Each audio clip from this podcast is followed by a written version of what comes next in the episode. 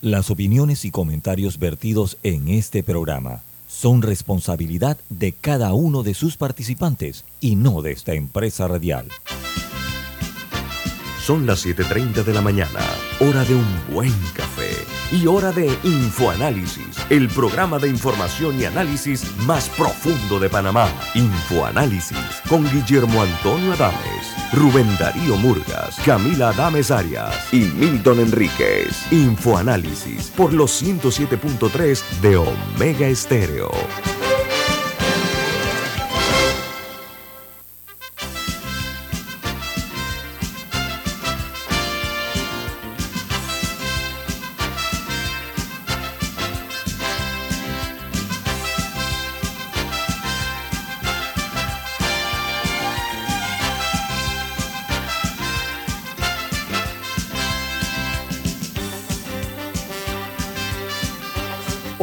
Buen día, bienvenidos. Esto es Info Análisis, un programa para la gente inteligente. El team, el staff de Infoanálisis, que componen Camila Dames, Alexandra Siniglio y Guillermo Antonio Dames. Hoy es 5 de septiembre del año 2022 y este programa lo presenta Café Lavazza, un café italiano espectacular que puedes pedir en restaurantes, cafeterías, sitios de deporte o de entretenimiento, te da la bienvenida a Infoanálisis. Pide tu Lavazza. Bueno amigos, eh, recuerden que este programa se ve en directo eh, por Facebook Live. También eh, pueden sintonizarnos en el canal 856, canal de cable onda, en sus televisores. El, uh, el, programa también está en la nueva app de Omega Stereo. No, es tan nueva la app de Omega Stereo. Está disponible tanto en Play Store como en App Store. Y en Tuning Radio. Todas eh, las uh, eh, frecuencias de Omega Stereo a nivel nacional. Esto, entonces, eh, vamos a dar inicio a las noticias que hacen primera plana en los diarios más importantes del mundo. A ver, eh, la noticia esta mañana es el resultado contundente que se dio en el, tema de la constituyente en Chile, que eh, tuvo un rechazo, eh, la nueva constitución que se había propuesto.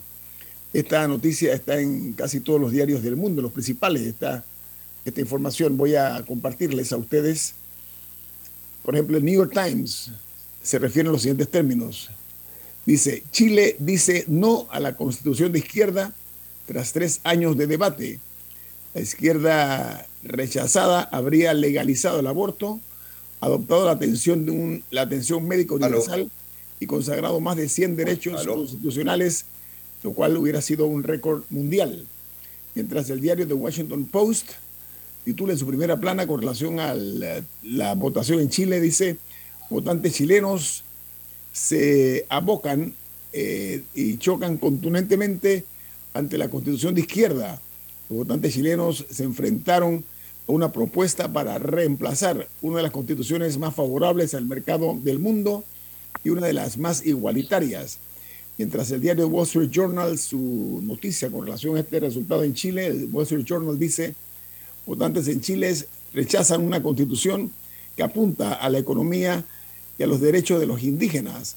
La constitución uh, propuesta habría tenido la economía del mercado del país eh, de una manera que se hubiera frenado y eso acabado el equilibrio de poder en el gobierno y otorgado eh, amplios eh, derechos a los indígenas.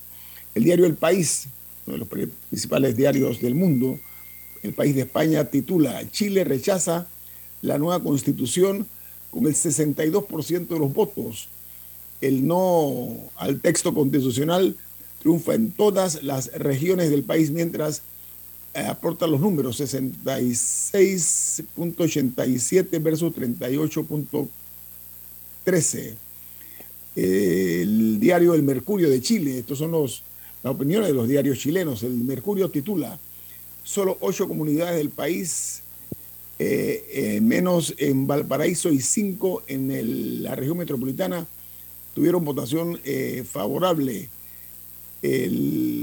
a la, como opción de aprobar el texto de la Convención Constitucional y añade que en 98 comunas acudió más del 90% del padrón electoral. Resultado, según el diario El Mercurio de Chile, fue 38,14% versus, o sea, por el, por el sí y 61,86% por el no. Eh, el diario La Tercera de Chile dice rechazo a, raza en plebiscito y acepta un duro golpe al gobierno de Boris. Añade la nota que eh, eh, la participación histórica fue de 85% y marca el triunfo del rechazo. Mientras Publimetro, otro medio chileno, titula Triunfo del rechazo, el sistema está en las portadas del mundo. Dice que la constitución redactada durante la dictadura de Augusto Pinochet seguirá vigente, eso dicen los, diarios eh, chilenos. Entonces, eh, esta noticia aunada a, la, que ya Inglaterra hoy decidió tener una nueva primer ministro o primera ministra. Se trata de la señora Liz Truss. Ella venció a Richie Sumak por el, el, título o el cargo de primer ministro del Reino Unido. Ella es la nueva líder de los Tories, como se les llama. Esas son las dos noticias hoy esta es una noticia de última hora que está en la BBC de Londres. Con relación a lo ocurrido en Chile, Infoanálisis ha invitado para analizar este tema, este resultado contundente del no, al ex embajador de Chile en Panamá, el abogado Francisco Cruz. ¿Cómo está, don Francisco? Bienvenido. Muchas gracias, Guillermo, Antonio, gusto saludarte. ¿Cómo están, Alex? Hola, Camila, ¿cómo están? Hola, ¿qué tal? Buen día. Gusto verlos.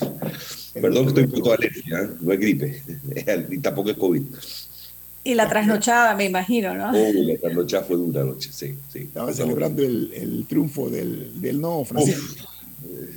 La verdad que fue, fue muy intenso, pero, pero muy, muy tranquilo con el resultado. Sí, muy tranquilo. Sí. ¿Todo tranquilo en Santiago esta mañana, en Santiago de Chile? Totalmente. Total, fíjate que se pensó que podía haber algún tipo de efervescencia o algún tipo de revuelta y no.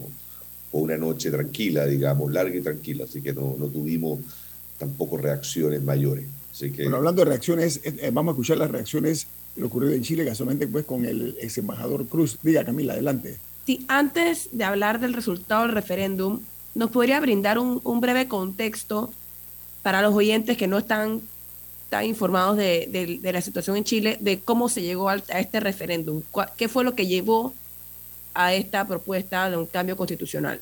Bueno, Camila, el contexto, y lo hemos conversado en este programa en otras veces anteriores, eh, viene de, alguna manera de punto de partida lo que fue la jornada de octubre del año 2019, cuando Chile, recordemos, tuvo un estallido social eh, que básicamente lo que hizo fue convocar a toda la clase política, a los poderes del Estado, eh, a una reflexión sobre lo que estaba ocurriendo y a un gran acuerdo por la paz y nueva constitución que se suscribió en noviembre de ese mismo año. Estamos en noviembre del año 2019. Eh, ese acuerdo de paz y nueva constitución contemplaba tres hitos esenciales. Un plebiscito de entrada que comentamos en este mismo programa en octubre del año, el 21 de octubre del año 2020 plebiscito de entrada que básicamente lo que hacía era preguntar a las personas si aprobaban o no aprobaban un proceso de llamado a una nueva constitución, primera cosa.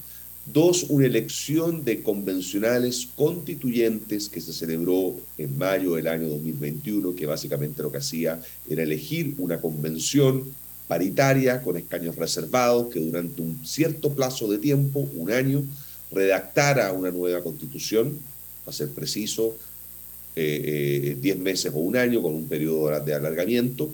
Y por último, lo que vivimos el día de ayer, un plebiscito de salida o plebiscito constitucional en el lenguaje de la reforma que definiera de alguna manera el sí o el no a esa propuesta que durante un cierto tiempo este grupo de convencionales, convencionales constituyentes derivados, es decir, de una propuesta no originaria, de una propuesta del legislativo, le habían propuesto al país. Y eso fue lo que vivimos el día de ayer, un plebiscito de salida cuyo hito de alguna manera parte en octubre del año 2019. Ahora, me dice que el, el eh, señor presidente de Colombia, Gustavo Petro, opinó al respecto y dijo, sobre el plebiscito, dijo, revivió Pinochet. Explícame eso. No, a ver, a mí me parece impresentable, a mí me parece impresentable lo que dice el presidente de Colombia por dos razones. Es impresentable porque es, es un comentario eh, de supina ignorancia, por un lado, y en segundo lugar, me parece impresentable desde el punto de vista diplomático. De supina ignorancia porque lo que ocurrió ayer, y entrando en materia, eh, aquí no ganó ni Pinochet ni no ganó la derecha. Aquí ganó eh, una opción que representó el 61,92% de los votos, o sea, estamos hablando de una tremenda y gran mayoría, que es mucho más que cualquier mayoría parcial, episódica, eh, determinada que la derecha en algún minuto haya tenido. Recordemos que el presidente Boric ganó por más del 50% de los votos en la elección pasada, que el candidato en ese minuto de la derecha podríamos decir, de la derecha dura o bien, bien establecida, sacó un poco menos del 45% de los votos. O sea, sacar el 61,92% de los votos es una cifra transversal que representa no una opción política respecto al plebiscito de salida, representa una opción respecto al contexto y al texto que se proponía. Entonces, lo del presidente eh, eh, Petro no solamente no corresponde a la realidad en números, que son los que están hablando, sino que además es ignorar el contexto de lo que se vivió ayer. Y me parece, bueno, lo obvio, ¿no? Me parece eh, un comentario absolutamente fuera de lugar diplomáticamente, porque ningún presidente puede referirse a asuntos internos de otro Estado, ¿no es cierto? No solamente intrometerse en política interna, sino que además eh, ejercer una injerencia absolutamente indebida, porque los presidentes están para respetar los procesos de los países y no para opinar sobre ellos. No solamente dijo lo del pinochetismo, sino que si tú analizas ese tuit, sigue opinando en cadena hacia abajo en su mismo tuit. Así que me parece que lo de lo de lo de lo de lo del presidente de Colombia da incluso para una nota de protesta diplomática a su embajador en Santiago. Puede provocar eso. Eh, perfectamente. Francisco, eh, cuando en 2019 vino esa explosión social en Chile, que hizo además grandes titulares en todo el mundo, la apuesta por una nueva constitución parecía una muy buena idea, parecía la mejor idea. Y aquí en Panamá, que seguimos muy de cerca lo que acontece en Chile y que Chile siempre ha sido como un referente de la democracia, etcétera, por lo menos en los últimos años, eh, nos preguntamos qué fue lo que falló, sobre todo porque aquí en Panamá, y usted conoce muy bien la política panameña porque vivió acá eh, y es seguidor del tema político, eh, se plantea la posibilidad de una nueva constitución como la solución a todos los males. Entonces, para ilustrar a nuestra audiencia, ¿qué fue lo que falló en Chile? O sea, no solamente eso, incluso yo, yo mismo fui partícipe en algunos procesos parameños que incipientemente de alguna manera, no, no sé si emulaban, pero miraban la experiencia chilena. Me acuerdo, sin ir más lejos, el proceso eh, de acuerdos bicentenario, ¿no es cierto?, que impulsó el presidente, eh, el presidente Cortizo en febrero, finales de febrero del año 2021, sin ir más lejos, donde el presidente Lago eh, fue invitado como testigo de honor y a me tocó participar en esa reunión. Eh, y todo el mundo veía el caso chileno, ¿ah? lo veía como muy cerca, como muy convocante. Yo creo que pasaron varias cosas. Lo primero, y como análisis que Alexandra lo pone muy bien, es inédito en el panorama mundial que un país en democracia convoque un plebiscito, lo apruebe por el 80%, que fueron las cifras del plebiscito en Chad, y ¿para qué? Para después rechazarlo en democracia por el 63%. O sea, eso ya es algo históricamente inédito. Nadie convoca un plebiscito para rechazarlo. Uno convoca un plebiscito para aprobarlo, digamos. Entonces ahí hay una primera mirada sobre el pensamiento crítico, sobre la forma de discernir sobre la propuesta, sobre cómo un electorado, digamos, que lo aprueba mayoritariamente al momento de inicio, lo rechaza después en la salida.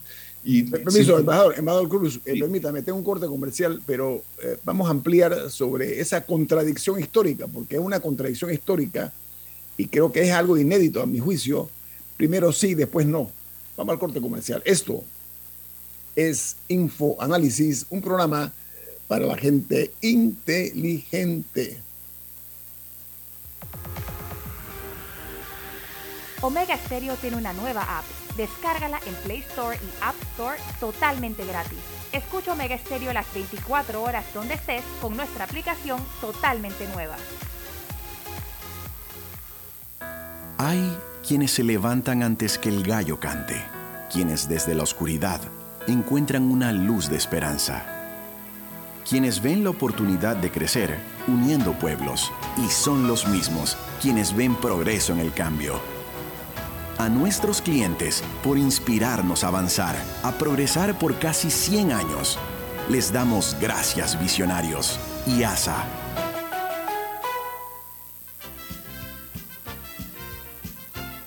La gente inteligente escucha InfoAnálisis. Los anunciantes inteligentes se anuncian en InfoAnálisis. Usted es inteligente. Llame al 269-2488 y todos lo sabrán. Infoanálisis, de lunes a viernes de 7 y 30, 8 y 30 de la mañana, en donde se anuncian los que saben.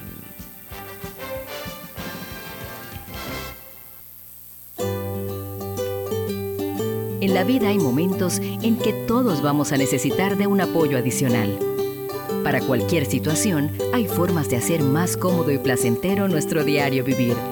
Sea cual sea su necesidad, en Hogar y Salud los apoyamos haciéndole la vida más fácil, porque contamos con la experiencia necesaria para recomendarle lo que usted necesite. Recuerde, Hogar y Salud les hace la vida más fácil. Atención, amigos de Veraguas, ya abrimos nuestra nueva sucursal en Boulevard Santiago. Estamos abiertos en todas nuestras sucursales del país y le hacemos su entrega de forma gratuita en Panamá Centro. Para mayor información, puede consultar en Instagram y Facebook. Ya viene InfoAnálisis, el programa para gente inteligente como usted.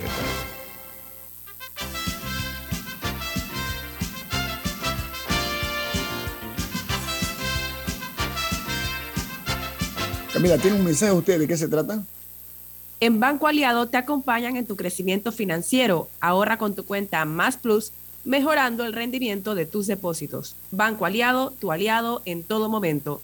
Puedes visitarlos en su página web bancoaliado.com o seguirlos en sus redes sociales como arroba Banco Aliado.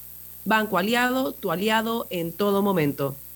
Bueno, Francisco Cruz, ex embajador de Chile en Panamá, nos está hablando desde Santiago, la capital de ese hermano país sureño.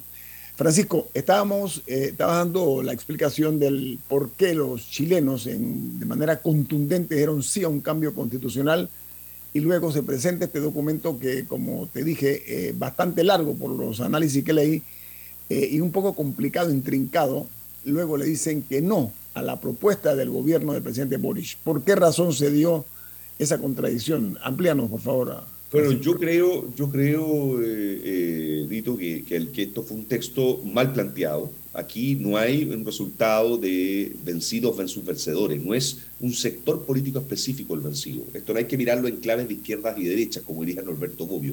Esto hay que mirarlo en claves de maximalismo versus moderación de una propuesta que realmente funcione versus antagonismo. Hay que mirarlo en clave de lo misiánico, de, la, de los anhelos refundacionales, de ideas radicales por sobre los cambios graduales y progresivos. Me parece que es una primera reflexión que hay que tener porque para que la gente que nos escucha entienda de aquí no que de vencido la derecha, el, el, la, izquierda, transversal y la izquierda moderada también estuvo por el rechazo. Y yo creo que fue decisiva para lograr el, resultado que tenemos ahora. Eh, y, y es una votación, como comentábamos antes, sobre el contexto de cómo se dio la discusión en donde la convención claramente no estuvo a la altura en el comportamiento de sus convencionales, en la forma de construir consenso, en la manera de arreglar el debate, pero también una discusión sobre el texto. Y el texto es, un mal texto, fue un mal texto. Fue un mal texto por muchas razones, pero yo te, te voy a dar tres, digamos, esenciales. La primera, porque desde el punto de vista de la forma de gobierno, en lo que cualquier constitución es la sala de máquinas, el corazón de cómo tú estructuras estas reglas de convivencia, eh, eh, no era un texto que estuviera un modelo establecido, destinado de alguna manera a arreglar con frenos y contrapesos y separación de los poderes la forma en que el Estado debía funcionar. No era ni presidencialista, no era ni semipresidencial, ni no era ni parlamentario. Tenía la capacidad, por ejemplo, de que el gasto público lo controlara el Congreso. Ustedes se imaginan una asamblea legislativa con el monopolio de poder arreglar la iniciativa del gasto público sin que el presidente pueda intervenir en eso, por ejemplo, tenía otro gran problema, suprimía el Senado de la República. Nosotros no tenemos un Congreso unicameral como el caso panameño, ¿no es cierto?, de diputados, tenemos un de 171 diputados, tenemos un Congreso bicameral que tiene más de dos siglos de tradición republicana, en donde siempre el Senado ha sido una segunda cámara de contrapeso. Bueno, esta conclusión barría con el Senado de la República, barría con lo que se llama un bicameralismo simétrico que te permite de alguna manera contrapesar lo que viene pasando de la Cámara y concentraba todo el poder en una asamblea de diputados omnipresente que incluso llegaba a tener más poder, más poder que otros órganos del Estado que por tradición republicana debían tener una cierta autonomía para arreglarse. ¿Cuál es el ejemplo de eso? Poder judicial. Este texto barría con el Poder Judicial y establecía un sistema nacional de justicia en donde los jueces iban a ser electos por un Consejo de la Justicia, mayoritariamente controlado por un Consejo, por, un Consejo Nacional de Justicia, mayoritariamente controlado, perdón, y nominado por la Cámara de Diputados. ¿Qué te recuerda eso? Venezuela, sin ir más lejos, digamos. Lo mismo que pasó en Venezuela. Y por último, como un tercer elemento que yo diría transversal, que de alguna manera alimentaba toda la propuesta, estaba la mal concebida plurinacionalidad que pocas constituciones en el mundo la tienen. La más reciente son, en el caso del expediente latinoamericano, la ecuatoriana y la boliviana, pero una plurinacionalidad sobre ideologizada, sin contrapeso. Chile lo que es es un país multicultural, pero no es un país plurinacional. No es un país que vaya a tener varias naciones dentro. Entonces, la plurinacionalidad estaba implantada en el corazón de la Constitución y estaba presente en la designación de todos los órganos. Entonces, estas distorsiones, estos problemas en el gobierno, en la sala de máquinas, y sumamos a montones de factores más, digamos, podríamos hablar toda la mañana, hizo que la gente se informara, lo cual yo creo que habla muy bien del público chileno. O sea, si aquí nadie vota en un plebiscito empaquetado. O sea, mm. ¿cómo tú vas a votar en un plebiscito de entrada por una propuesta que no conoces? Pero, embajador, hay una realidad, eh, hay una, volvemos a la contradicción.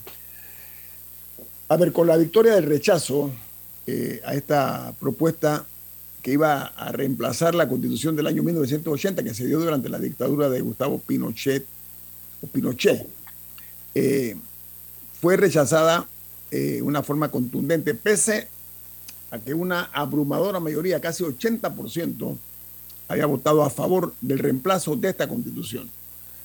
Ahora, el presidente Boris acaba de recibir un duro golpe, muy duro golpe, y él acaba de declarar hace un, hace un, momento, recibí esta nota, dice que, dice así el presidente Boric, me comprometo a poner todo de mi parte para construir en conjunto con el Congreso y la sociedad civil un nuevo itinerario constituyente. Los chilenos y chilenas han exigido una nueva oportunidad para encontrarnos y debemos estar a la altura de este llamado. Es lo que dice el, dijo el presidente Boric después del, como dije, de la abrumadora eh, victoria en su contra, ¿no? ¿Qué, le parece esa declaración del presidente? A mí, me parece que el presidente Boric en su discurso ayer estuvo a la altura, a la altura del relato, a la altura de las circunstancias, dijo eso y dijo que había que convocar, digamos, un nuevo debate sin maximalismo, sin violencia, sin intolerancia, también lo dijo. Eh, hoy día hay una reunión con todos los sectores políticos convocados para definir un poco la fórmula, porque aquí hay un tema de técnica constitucional. ¿Qué fórmula se va a usar? ¿En qué tiempo se va a desplegar? Cómo se va a estructurar de alguna manera el consenso. Eso es tremendamente importante, porque también alguien podría decir, bueno, van a repetir el mismo error pasado. ¿Dónde estuvo el error? Estuvo en el clima, estuvo en la fórmula, estuvo en la manera de ponerse de acuerdo, hacer lo mismo, hacerlo distinto, hacerlo parecido, pero con algunas variantes. Todo eso se va a definir en los próximos días, porque lo que sí está súper claro, y a propósito de tu pregunta inicial, yo no veo una contradicción histórica acá. Yo no veo un, un antagonismo histórico. Yo lo que veo es un pueblo que mayoritariamente se ha manifestado siempre por dejar de un lado la constitución de Pinochet, pero por tener una nueva constitución que no sea cualquier constitución, no a cualquier precio, no a cualquier costo. Porque al final del día este es un pueblo culto. Recordemos eso. Yo le quiero decir a la, inmensa mayoría que nos está viendo hoy día que ayer votó el 86% del padrón electoral. Votaron más de 13 millones de chilenos.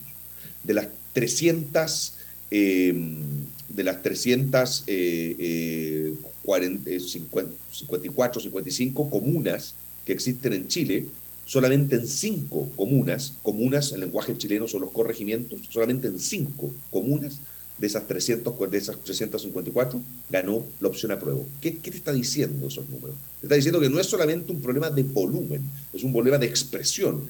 Todas las regiones de Chile, del norte a sur, rechazaron todas las regiones. Entonces, hay un juicio crítico. La gente pescó el texto, lo leyó, lo digirió, lo entendió y no le gustó, no manifestó.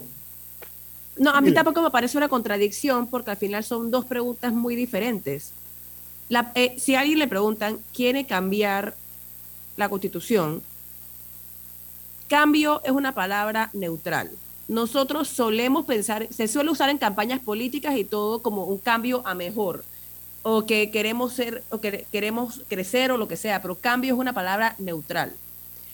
Entonces simplemente, para mí eran dos preguntas totalmente diferentes, así que yo no veo, o sea, yo no veo la, contradicción en ese sentido. Ahora, me, llama la atención, si podemos ahondar brevemente en cómo se escogió, cómo se escogió a los constituyentes. El mecanismo. ¿ah? El mecanismo. Ajá, el mecanismo, porque al final del día se hizo esta, este texto que luego dos tercios de los chilenos dijeron, no me parece, pero yo tengo entendido que hubo una elección por esos constituyentes, entonces eran representativos, pero al mismo tiempo el texto que dieron no parece haber sido representativo de lo que quería la gente, entonces, ¿qué pasó ahí? ¿Dónde estuvo como el, quiebre? Bueno, yo creo, Camila, que ese es un punto clave, porque si hubo una falla aquí, no solamente el producto, ¿no es cierto?, que legítimamente se entrega eh, en este encargo eh, que, que, el mandatario tiene, digamos, del soberano, sino que también es la fórmula que tuvo una falla de representación, una falla de agenciamiento, una falla en la manera en que se trabajó. Yo creo, mi diagnóstico, van a haber muchos diagnósticos estos días, esto recién empieza, esto fue hace solamente un par de horas, es de que aquí se falló, primero que nada, en la fórmula electoral en que se eligieron a los convencionales. Si bien tú tienes que tener plurinacionalidad, tienes que tener escaños reservados, tienes que tener paridad, yo creo que lo mejor que llegó para quedarse es la paridad. Yo en lo personal me parece que la paridad es algo esencial en las democracias modernas, es algo esencial latinoamericano, en, en, la política latinoamericana, pero aquí se confundió, a mi juicio, el argumento de legitimidad política por un lado y de representación con el argumento de competencia técnica por otro, que son dos cosas que deben caminar de la mano por cuerdas separadas, pero que no es lo mismo. O sea, elegiste a convencionales que quizás tuvieron un cierto grado de representación, pero que no fueron los más competentes. Entonces ahí la pregunta que viene es, bueno, ¿qué faltó entonces en eso? Bueno, faltó establecer un mejor mecanismo de regulación, faltó poner requisitos, faltó alinear también a los independientes en listas de partidos políticos. Por ejemplo, los independientes en la convención quedaron entregados a su suerte. Cualquiera podía levantar una lista independiente. ¿Por qué? Porque veníamos con el trauma del estallido social, veníamos con el trauma de la falla política, y esto te recuerda la máxima de que los países cuando olvidan a sus políticos vuelven a lo peor de su historia, digamos, que decía Platón, porque debíamos haber tenido listas de independientes, pero ancladas a un proyecto colectivo ordenadas de alguna manera por lista de los partidos políticos, no entregadas a su propia suerte. ¿Y qué ocurrió con esas listas independientes? Una vez llegado el momento de instalación de la convención, hicieron lo que quisieron. No había un incentivo colectivo para ordenar los dos tercios, que era la regla estructural máxima para poder parametrear y establecer los acuerdos. Entonces yo creo que hubo una falla y una debilidad brutal del mecanismo de designación. Y en segundo lugar, y conteniendo tu pregunta, yo creo que también hubo una falla, hay que decirlo, de comportamiento de los convencionales. O sea, eso estuvo plagado. En estos meses que tuvimos funcionando la convención, claramente esta fue una convención deficitaria desde el punto de vista de comportamiento. Como dicen por ahí, como diría el Quijote, digamos, esto, Sancho, no es solamente la posada, es el camino a la posada es la forma en que estructura el diálogo, es el tono en que arma una conversación política, es la manera en que construye un relato de consenso. Y ese relato ese tono, ese tránsito de la posada no fue el más adecuado. ¿Por qué? Porque el comportamiento de los convencionales no fueron el correcto. Y con esto termino. Yo creo que aquí lo que ocurrió, además, es un distanciamiento políticamente, no solamente del encargo, es un distanciamiento de una gran mayoría de los chilenos, que ayer se expresó, y que tradicionalmente representa entre el 88 y el 40% y que se autodenomina como de centro político. Chile es un país moderado, Chile es un país que lleva 30 años, hacemos un paralelo, ¿no es cierto?, entre Endara, Mocoso, Torrijos, Valladares, al revés, Valladares, Torrijos, Martinelli, etcétera, etcétera, lleva alternando gobiernos en paralelo, en paralelo con Panamá, haciendo alternancias políticas, construyendo alianzas de centro izquierda y de centro derecha. Es un país que no le gustan los maximalismos, le gusta la moderación. El mismo Boric ganó gracias a que alcanzó a moderarse, gracias a que tuvo un candidato de extrema derecha al frente. Y lo que vimos ayer fue precisamente un clamor por la moderación. Y como dice un amigo mío, el centro político quizás ya no es un punto de partida en los proyectos, en las presentaciones. Esto lo dice Milton Enrique, no lo digo yo para no copiarme del copyright. Ya no es el centro político un punto de partida, pero sí es un punto de llegada, tremendamente importante. Y lo que vemos en ese punto de llegada, uno lo que dice es, debo interpretar a la gran mayoría que está en el camino al medio y que ayer habló. Mi estimado Francisco Cruz, que es embajador de Chile, en Panamá. Ha sido un placer tenerte aquí. Excelente análisis de lo que es tomarle el pulso a lo ocurrido en Chile ayer, que fue el rechazo que se dio a la constitución propuesta por el presidente Boris. Estimado amigo, un fuerte abrazo hasta Santiago de Chile para ti y reitero nuestro agradecimiento por tus eh, valiosos análisis. Que y uno lo escucha y no puede dejar de pensar en Panamá, ¿no? Yo siempre digo a Panamá en mi corazón, de hecho ahora solamente como aviso publicitario tenemos el Panamá Day en Chile, que va a ser el 27 de septiembre, con una delegación que viene de Pro Panamá, de la Cámara y los sectores empresariales, y yo voy a estar en Panamá si Dios quiere, Dios primero, como dicen allá, en octubre también por, por varios compromisos que tengo. Esperamos vernos entonces. a Panamá con un cariño enorme. Ahora nos vemos en Panamá cuando vienes, Francisco. Encantado. Un abrazo. Vamos corte gracias, gracias Camila, gracias Alex. Saludos. Vamos al corte. Esto es Info Análisis, un programa para la gente inteligente.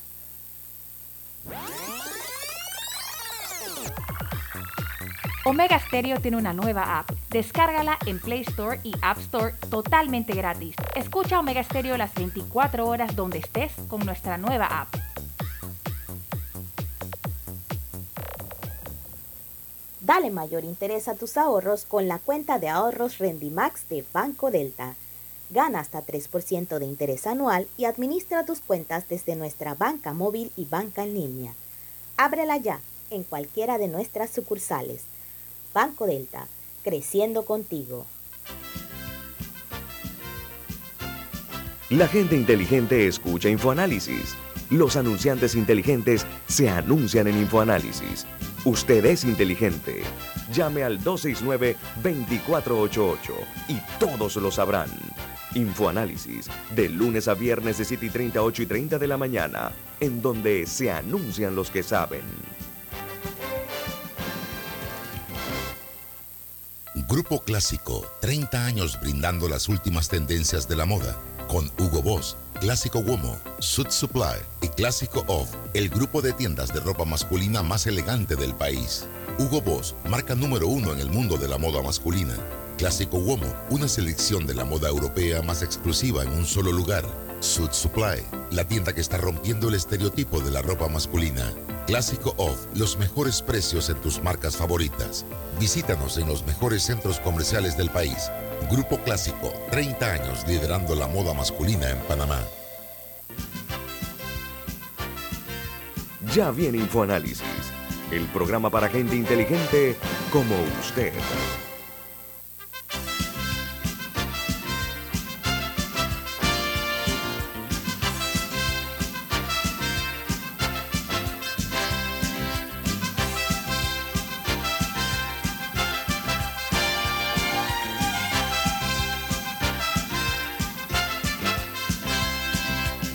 Amigos, hemos eh, tenido el gusto de darles a ustedes eh, información eh, muy importante acerca del resultado de lo ocurrido ayer en Chile. Como decíamos, la opción electoral en Chile fue la más alta en la historia, la más votada, la del no. sin embargo, el, el presidente Boris ya habló y mandó unas señales pues de, aceptar la derrota como debe ser y reunirse con los presidentes del Congreso, etcétera, y con la sociedad civil, es lo que ha dicho las noticias eh, provenientes de Chile. Eh, vamos a, también antes del próximo invitado, un invitado de sorpresa que les tenemos, a decirles que ayer ocurrió una tragedia en Canadá porque hubo una matanza, un crimen eh, en el cual perdieron la vida 10 personas apuñaladas fueron, eh, criminalmente asesinadas estas personas eh, en un pueblo eh, en, Canadá.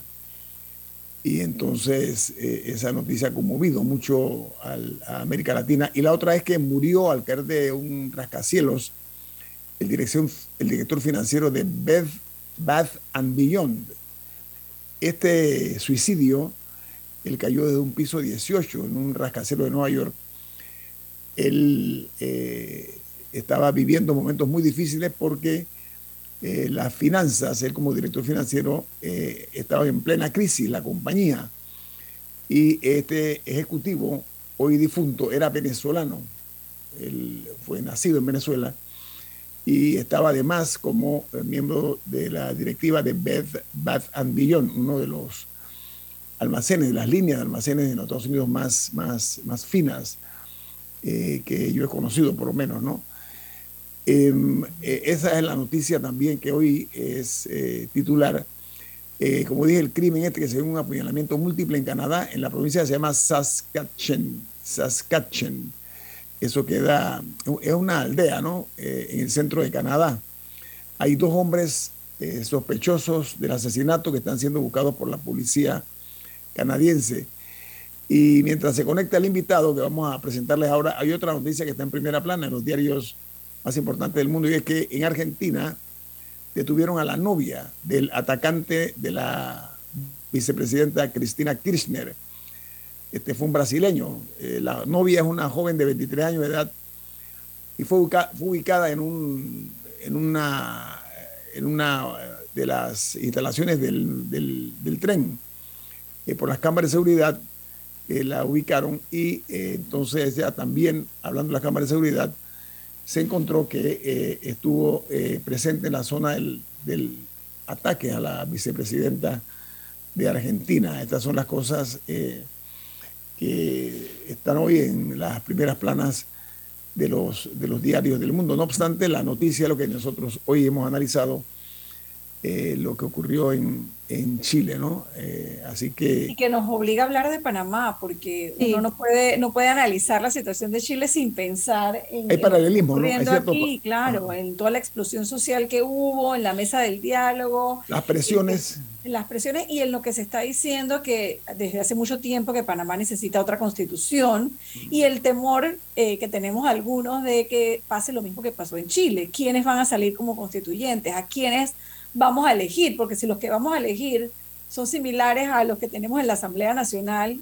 ¿qué va a salir entonces de ese, de ese documento? Nos vamos a gastar un montón de plata porque estos procesos constituyentes son costosos para, para cuál va a ser el resultado. Sí, no, en ese sentido yo he mencionado en este programa en reiteradas ocasiones que en la práctica el único método que yo veo capaz de reformar la constitución en el corto y mediano plazo es el método de las dos asambleas. Em, es el único que ha funcionado en democracia, creo. Creo que todos los referéndums, corríjame si me equivoco, eh, han sido rechazados y o los procesos han, fracasado muy temprano. Está, estuvo el, proyecto de la concertación, em, la convocatoria ciudadana a una constituyente eh, si bien yo entiendo que eso puede generar rechazo, o sea, la idea de que el cambio venga, o sea, pase por dos asambleas, igual hay un componente ciudadano ahí, pero eh, al final del día es el que en la práctica yo veo capaz de hacer cambios, aunque sea pequeños cambios a poco a poco, pero, pero yo creo que Chile también es ejemplo de que quizás un, un proceso un poco ambicioso también es un proceso riesgoso. Eh, y que no necesariamente hay que inventar la rueda. O sea, a veces quizá hay que, hay que pensar en si serían pequeños cambios, si harían, si harían mucho. No sé, eso es algo que habría que, sentarse a analizar exactamente qué es lo de la qué, eh, qué de la Constitución nos gustaría cambiar. Pero sabes que aquí aquí hay que verse también. y también y finalmente algo que quería mencionar en su discurso ayer aceptando la derrota del, de, movimiento del cual él fue parte, el presidente Boric dijo algo que llamó la atención y él dijo que no todos los problemas de Chile son constitucionales. O sea, que él tenía que seguir gobernando y él tenía que seguir resolviendo los temas de diario, que si la seguridad, que si el transporte, porque no todos los temas de Chile, no todos los problemas de Chile, creo que dijo, son constitucionales. Y es verdad. o sea, siento que a veces, a veces cuando se habla de la constitución es como que se, se reforma la constitución y milagrosamente todos vamos a despertar en el país de las maravillas y, y, y, no, hay una realidad diaria que es separada de la realidad constitucional. Sobre todo porque, por ejemplo, en Panamá muchos de los problemas ni siquiera son la ley, es cómo se interpreta la ley o eh, el caso que se le hace a la ley, el respeto a la ley y la justicia. Pero mira, Alessandra, tú tocas un punto interesante. En Panamá hay muy buenas leyes. ¿Sabes cuál es el problema? Que no se cumplen. Echa la ley, echa la trampa, dicen. Es echa la ley, echa la trampa. Pero mira, eh, ya para cerrar el tema de Chile, si, si les parece, eh, el presidente Boris, después de, este, de esta contundente derrota de su propuesta de constitución, él confirmó que ha citado para el día de hoy a los presidentes del Congreso y a los representantes de la sociedad civil en el Palacio de la Moneda, que es el Palacio Presidencial, que es la sede de gobierno, para entonces lo que él llama enderezar y avanzar en el nuevo camino, es lo que ha dicho él, dice el presidente Boris, llevaremos adelante una ronda de conversaciones para recoger las propuestas de los distintos sectores que se han comprometido ante el país con establecer un nuevo proceso constituyente y que dice que ya ha conversado con algunos de los actores, adelantando que más allá de las legítimas diferencias, sabe que prevalece la voluntad de diálogo y de encuentro. O bien moderado, No, y también entendí que va a hacer cambios en su equipo. Entendí que va a hacer cambios en su equipo también. Sí, después de esto sí, tiene que hacerlo. Después de esto, eh, eh, con la cultura que tienen los chilenos, cultura política, yo estoy bajo la impresión de que eso es muy probable que se dé, que ocurra en, el gobierno de Boris.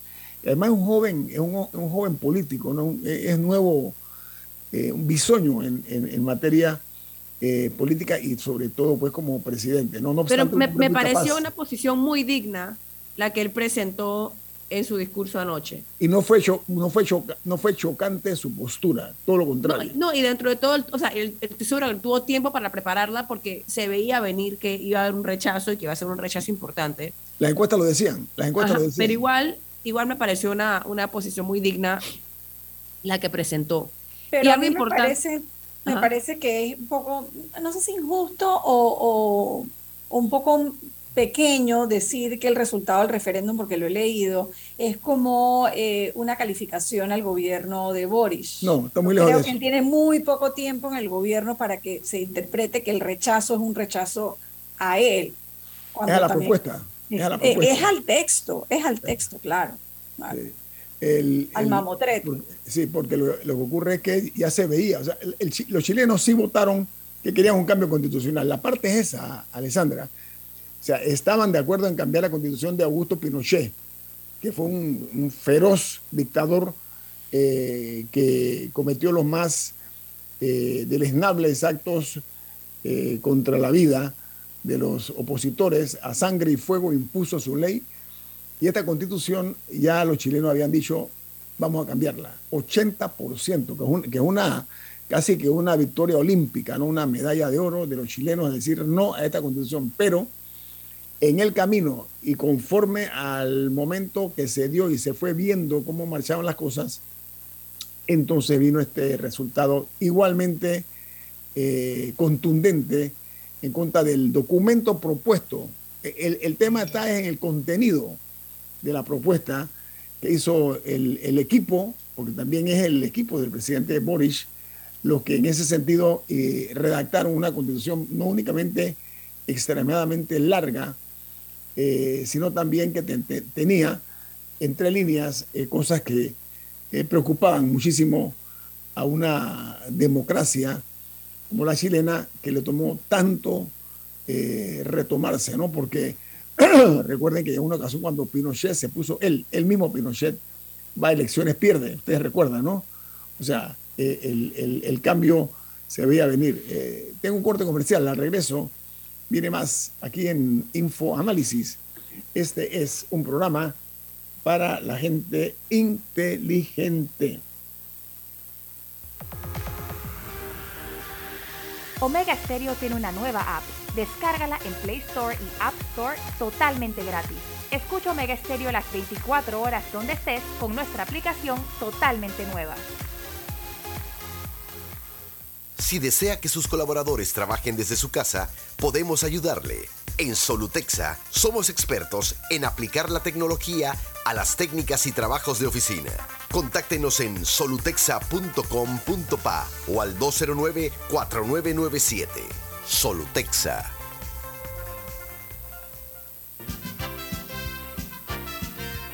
Ya viene InfoAnálisis, el programa para gente inteligente como usted.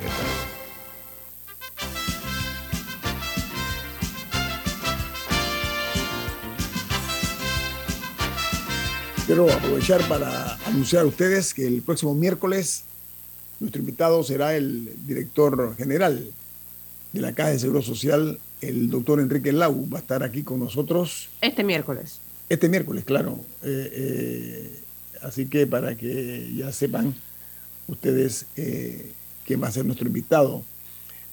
sobre todo porque se está hablando de que el problema aquí es el, modelo de la Caja de Seguro Social. Diga, Camila. Sí, me gustaría también destacar varios hechos, no, no, sé si de violencia, pero por lo menos sucesos policivos del fin de semana, hubo un robo albanesco de calle 50. Eh, por lo que leí, no llegaron a entrar a la bóveda, simplemente se llevaron eh, una de las cajas y eh, despojaron a todos los, que estaban presentes en la sucursal en ese momento de sus pertenencias. pero no hubo, por, suerte parece que no hubo heridos ni, ni fallecidos de este incidente pero tan cerca después del robo al Banco Nacional. O sea, fueron estilos muy diferentes, así que no estoy diciendo que hay un vínculo entre ambos, pero quiero destacar que es el segundo robo a un banco que vemos en el último mes.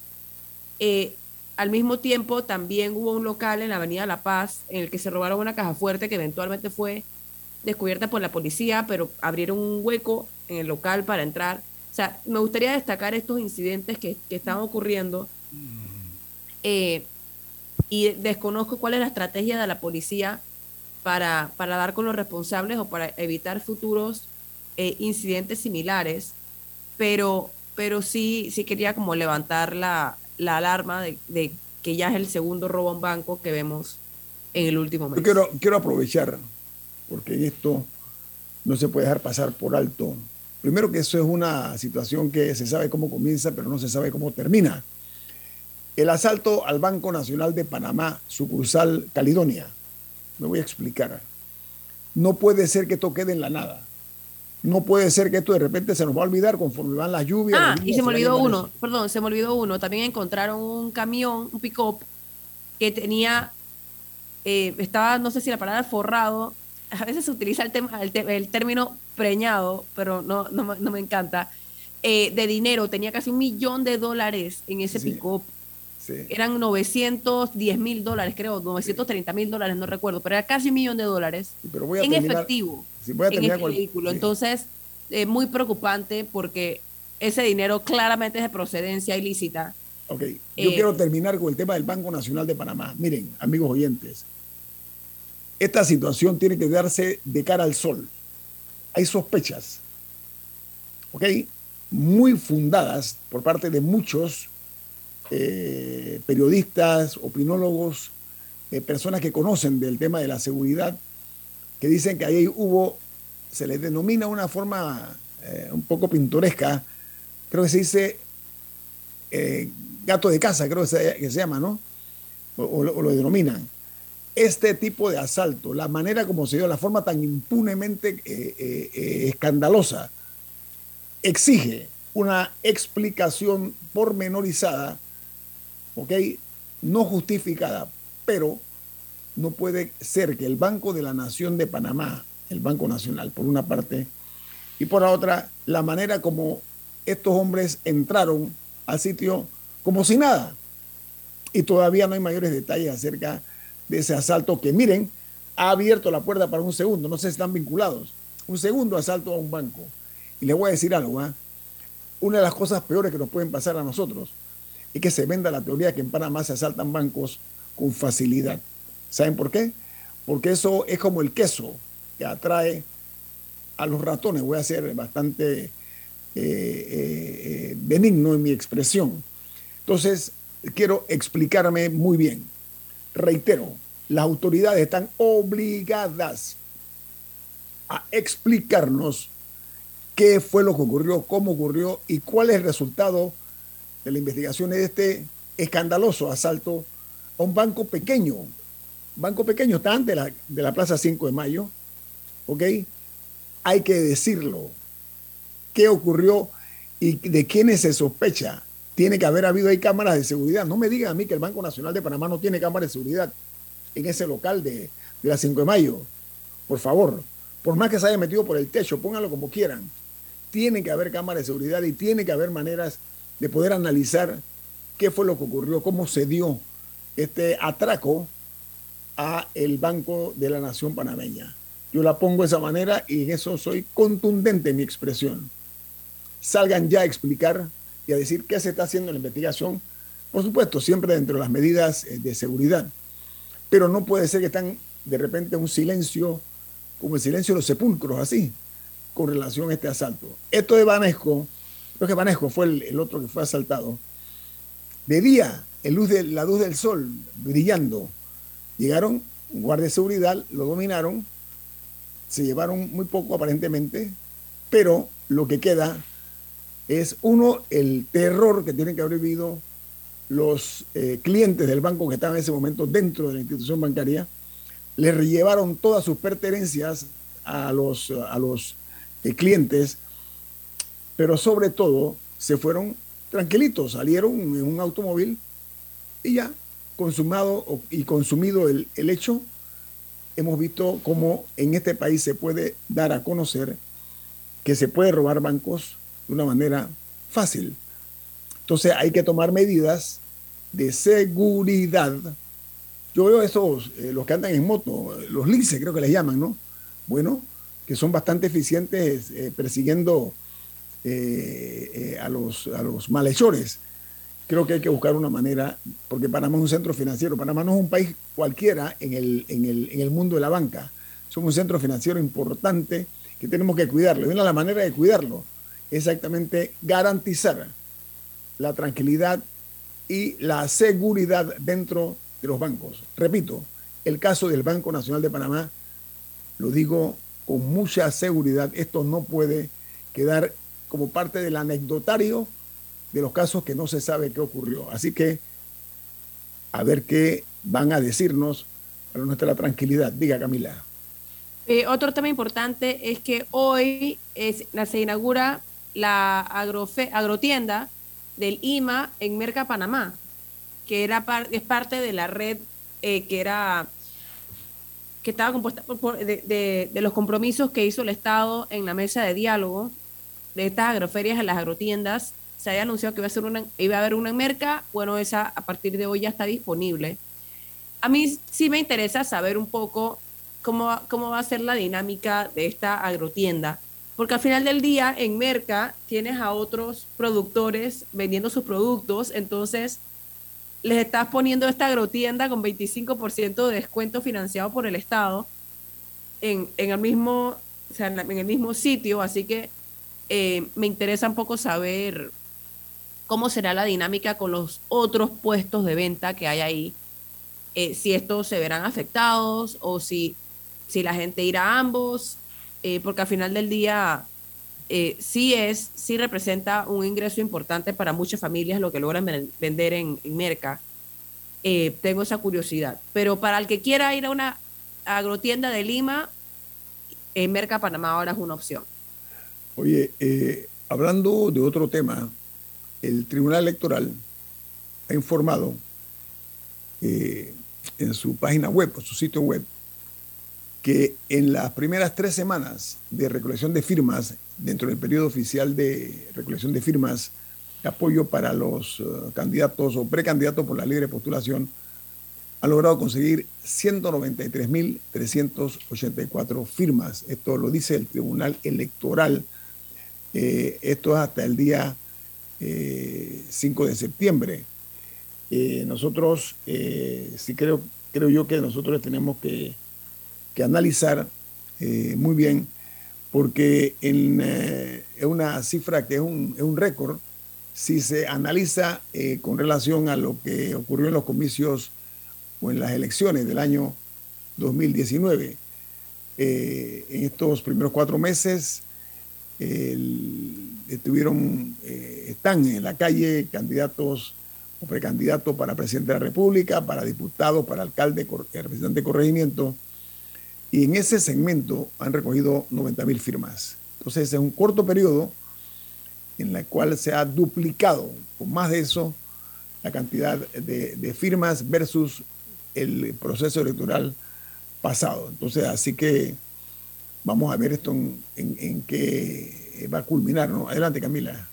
No, y si uno se fija en el portal del Tribunal Electoral de las firmas, por lo menos en el caso de los de, candidatos por libre postulación a presidente, eh, el nuevo corte es que en primer lugar está la diputada Zulay Rodríguez, en segundo lugar está con 10.976 firmas, en segundo lugar está el abogado Francisco Carreira con 7.844 firmas, en tercer lugar ahora está el ex ministro y ex diputado Melitón Arrocha con 6.122, en cuarto lugar Eduardo Quirós con 5.977 y en quinto lugar Catherine Levy con 4.267. Es el nuevo como balance, por lo menos de los primeros cinco lugares en la recolección de firmas por libre postulación para presidente. Y por allí vi unas estadísticas, pero las voy a buscar para poder compartirlas esta semana, que la mayoría de la gente que está firmando es gente que también está inscrita en partidos políticos. Entonces habría que, que revisar eso, ¿no? Alessandra. bueno, al final son los candidatos independientes están apoyados por independientes, ¿no? Pero sabes que Alessandra es un riesgo también, te explico por qué. Eh, era predecible, nosotros lo dijimos aquí en este programa, que los, los partidos políticos y los, los políticos profesionales no se iban a quedar de brazos cruzados. Menos, menos en esta circunstancia donde está tan abollada la imagen de los, de los eh, políticos tradicionales. Yo creo que era de esperarse una reacción. No se puede subestimar, porque lo que sí es que hay una serie de reglas para lograr las firmas de los precandidatos y que ellos están buscando, ellos sienten que hay desventajas, ¿no? Eh, y que eh, lo que tiene que hacerse es un cambio en las reglas para la recolección de firmas, lo que están diciendo algunos de los, de los candidatos por la libre postulación. Bueno, vamos entonces porque ya viene Álvaro Alvarado con su programa Sin Rodeos, aquí en Omega Estéreo. El invitado queda sorpresa, tan sorpresa que no lo tuvimos. Tuvo un problema de tipo tecnológico, lo cual... Nos ya quedamos la sorpresa para otro día, claro. Sí, lo dejamos para otro día. Camila, ¿quién despide Infoanálisis? Café Lavazza, un café para gente inteligente y con buen gusto que puedes pedir en restaurantes, cafeterías, sitios de deporte o de, o de entretenimiento. Despide Infoanálisis. Pide tu Lavazza. Gracias por acompañarnos. Nos vamos. Y nos vemos mañana. Chao, que estén bien. Ha finalizado el infoanálisis de hoy. Continúe con la mejor franja informativa matutina aquí en Omega Estéreo 107.3